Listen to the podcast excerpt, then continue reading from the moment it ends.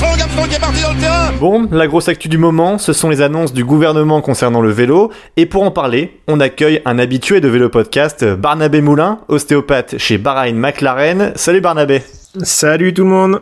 Salut Barnabé. Il fait beau, il fait chaud chez toi pour l'instant en Espagne? Oh oui, là, ça y est, là, on a, on a l'été qui s'installe. Là. On a les, si vous entendez derrière moi, il y a les, les oiseaux qui s'en donnent à cœur joie, le soleil qui, qui, qui cogne fort.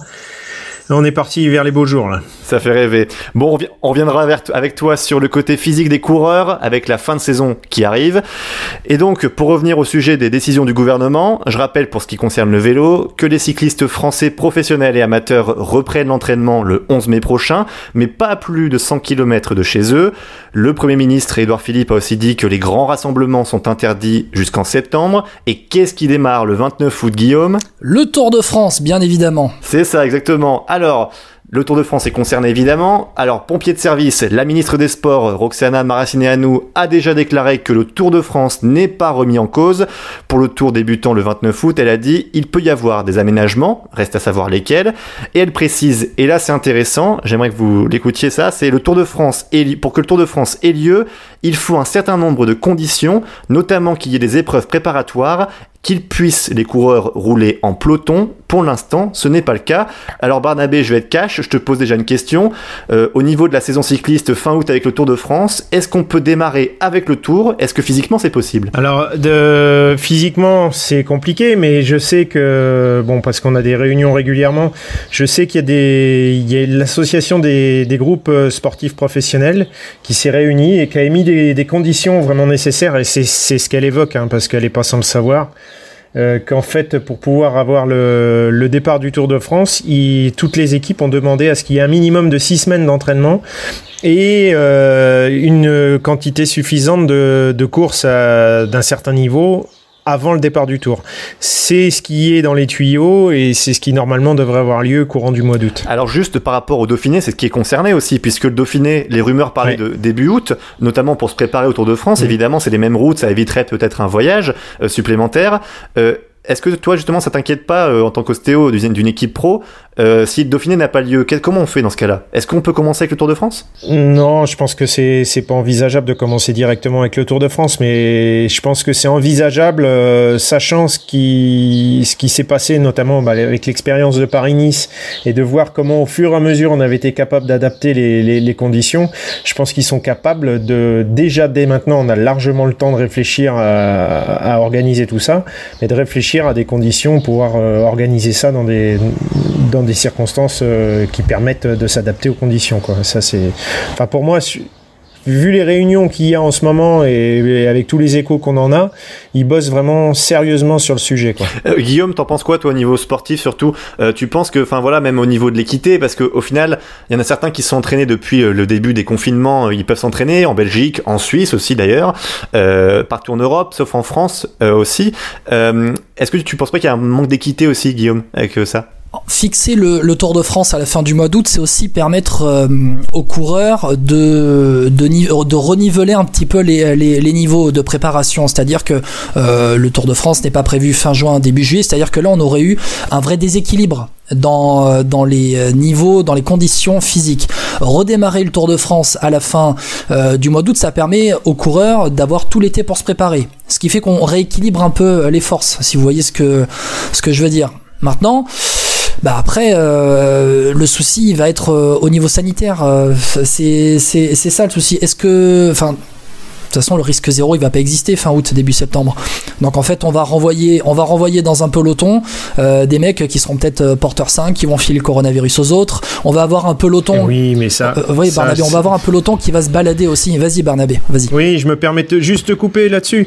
Le risque zéro, de toute façon, n'existe pas parce que on a déjà eu par le passé d'expérience des, des, des gars qui sont tombés malades pendant des grands tours. Il y a, il y a on sait qu'on est dans un, dans un dans un bouillon de culture qui se déplace. On a eu euh, déjà des, des, par le passé des, des, épidémies de gastro, des épidémies de, de on voit euh, Thibaut Pinot par exemple qui a dû abandonner le Tour de France pour des pour des problèmes respiratoires, pas le Tour de France, le Tour d'Italie pour des problèmes respiratoires.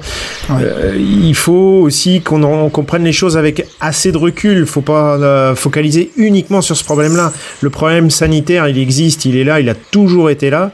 Il y a une expérience qui qui qui est qui est présente au sein du peloton et le personnel qui travaille euh, là-dessus est très très au courant là-dessus. Je vois l'exemple de, des médecins de l'équipe par exemple, eux en ce moment ils travaillent dans les hôpitaux en Italie, ils sont au, au cœur du sujet. Donc il euh, n'y a pas il a pas de souci à avoir là-dessus. Quand les, si les choses doivent se faire, elles se feront avec euh, les dispositions qui doivent qui, qui, qui, seront présentes, qui seront suffisantes.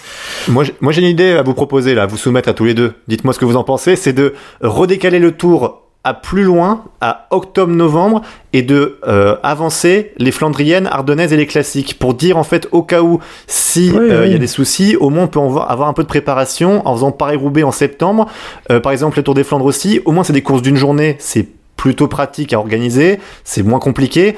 Et ensuite, c'est compliqué de redécaler le tour. Et si ça marche pas, bah, le tour, le Giro et la Volta, on les mais C'est pas qu'une question de financier. Moi, je vois, je vois par rapport à ton idée, je comprends bien ton idée, mais je pense qu'au contraire, c'est plus difficile de, d'organiser des courses d'un jour parce que ça, ça engendre beaucoup de déplacements, beaucoup de trafic aérien, beaucoup de véhicules sur les routes, beaucoup de changements dans les staffs, dans les coureurs, etc que quand tu envoies, euh, si on prend par exemple un, grand tour, c'est une bulle qui se déplace sur trois semaines. Vous voyez ce que je veux dire? C'est que à partir du moment où on a cette bulle qui s'installe, euh, on arrive à maîtriser ce qui, ce qui se passe là. Euh, je voyais Paris-Nice, par exemple, euh, on a eu une grosse, grosse prise de conscience qui s'est installée sur Paris-Nice, et à ma connaissance, il n'y a pas eu de problème. Il y, a aussi un autre souci, moi j'avais entendu parler, Christian Prudhomme, au début, avant même qu'il avant même qu'il fixe les, les nouvelles dates du Tour de France, qui disait on peut reporter le Tour de France une fois, mais pas deux. C'est-à-dire que tu vas, tu vas redécaler, tu vas décaler le Tour de France, mais par exemple, pour moi, enfin, c'est un exemple euh, très clair, c'est-à-dire que décaler le Tour de France là, fin août, début septembre, ça a donc dû euh, entraîner des, euh, toute une refonte des réservations d'hôtels, notamment pour toute cette caravane du Tour de France qui se déplace, ah des personnes, des personnes qui avaient réservé leurs vacances fin août, début septembre à cette période, eh bien, on leur envoyait un mail pour leur dire, ben, désolé, votre réservation est annulée, l'hôtel est réquisitionné pour le Tour de France. C'est-à-dire que tu vas redécaler, par exemple, tu peux le faire, on va dire, le Tour de France pendant les vacances de la Toussaint. Les gens avaient réservé euh, des, leur séjour pour les vacances de la Toussaint à tel endroit. Tu vas encore la marge, redécaler. mais ça la marge. quand même. mais ça, ça la marge, mais ça la marge, mais tu n'as pas, voilà, ça la marge, mais c'est aussi un, c'est aussi un côté à prendre. Euh, moi, enfin voilà, je me, je me base sur la parole de Christian Prudhomme qui dit on peut déplacer le Tour de France une fois, mais pas deux. Pour moi, ta solution France à Pierre n'est pas possible. Non, moi c'était la solution qui contentait un peu tout le monde. Mais moi je voulais revenir un peu avec vous là sur les vraiment les conditions de préparation parce que c'est la grande question du moment avec nos cyclistes français d'ailleurs parce qu'il y a eu plein de prises de parole euh, sur les conditions de préparation. Il y a deux mouvements qui s'affrontent en ce moment dans le cyclisme français.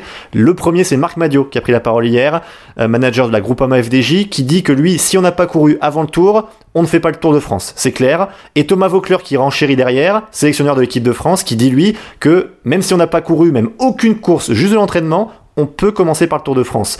Euh, Barnabé, juste pour toi, c'est quoi les gros risques de blessure Parce qu'il y en a évidemment si on démarre par le Tour de France. Bah, les gros risques, euh, est-ce qu'on peut parler de gros risques euh, Moi j'ai l'exemple de Primoz Roglic qui a gagné le Tour, le tour d'Espagne l'année dernière sans courir pendant deux mois avant. quoi. Donc, D'accord, donc c'est possible par exemple. Ah, je sais pas, enfin, c'est tout est possible. Ça il s'était entraîné chez lui. Oui, oui, oui, tout est possible. Là on parle, là, on parle de quelque chose qui, va, qui, qui a la possibilité de démarrer fin août. On est, on est quand même que fin, fin avril. Donc euh, on a largement le temps de voir venir euh, tout ce qui peut se passer. Ouais, je pense qu'il faut, faut, faut, faut garder les choses un peu calmement. Ouais, mais c'est-à-dire que tu fais démarrer le Tour de France fin août, tu laisses le temps Ouais, tu laisses le temps au coureur de se préparer pendant l'été, euh, Barnabé. C'est ça en fait. C'est une bonne chose. Oui, oui, et puis ça va arriver de façon graduelle. Après, j'entends aussi les gens qui vont nous dire euh, oui, mais il y en a qui ont roulé pendant tout le confinement, d'autres non. Bah, même je pense que ces arguments-là, ils sont pas franchement recevables. C'est juste qu'en fait, aujourd'hui, par exemple, les stages en groupe ou même en montagne, etc., sont interdits. Ce qui veut dire que si j'habite dans le nord de la France et que je suis un grimpeur, je suis foutu. Exemple typique. Tu ah oui, bien sûr. Donc ça, pour le coup, je peux comprendre que quelqu'un qui habite dans les Vosges ou même dans les Alpes en l'occurrence, bah il soit avantagé. Tu vois ce ah que mais ça on le sait très très bien. On le sait très très bien. Ça... Oui oui ça c'est c'est évident et c'est c'est quelque chose qui est pris en compte euh, déjà par toutes les équipes. Hein. Enfin en tout cas c'est celle que je connais le mieux mais mais euh, il y a des réflexions qui sont faites pour éventuellement organiser des petit stage, mais dans les semaines précédant le, les, les, grandes courses. Mais quand je dis petit stage, c'est des, des, groupes de 4-5 coureurs. Donc euh, pour aussi apporter un suivi, parce qu'il y en a eu des coureurs qui ont été blessés, il y en a qui reviennent de blessures. Enfin, il y a, y a tout, il y a tous ces paramètres-là à prendre en compte. Après, nous, on a l'avantage, c'est qu'il y a, y a maintenant avec les moyens modernes, il y a un suivi régulier de, de, de tous les entraînements de tout le monde.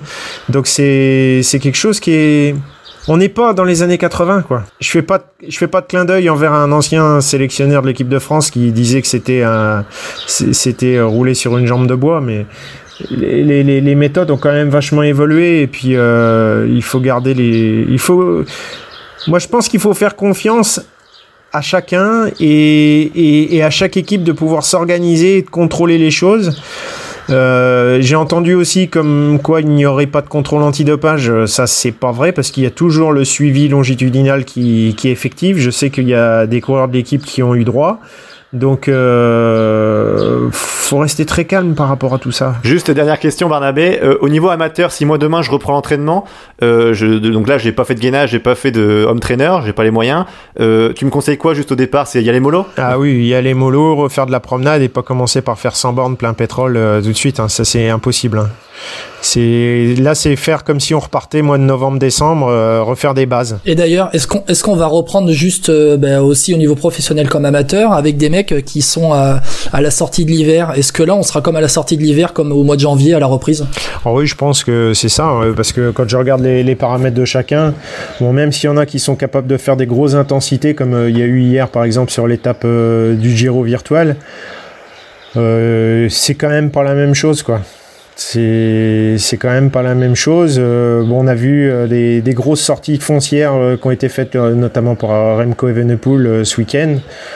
Il y a, y, a, y, a, tous ces paramètres-là qui sont différents. Il y en a qui, qui seront encore enfermés après au-delà du 15 du 15 mars. Là ici en Espagne, c'est à partir de samedi prochain que ça peut rouler. Enfin, vous voyez, il y a mais bon, je pense que les choses globalement vont se lisser avec le temps et puis on pourra tirer une conclusion sur les premières courses qui seront, qui seront organisées. On verra à ce moment-là. Bon, on espère que ça va arriver très vite. En tout cas, merci beaucoup Barnabé. Avec plaisir. Merci Barnabé. Avec plaisir. On se retrouve très vite hein, sur Vélo Podcast, sur les courses, hein, j'espère d'ailleurs aussi. oui, oui, oui, oui, oui, on croise les doigts. Mais merci beaucoup. À la prochaine Barnabé. Avec plaisir.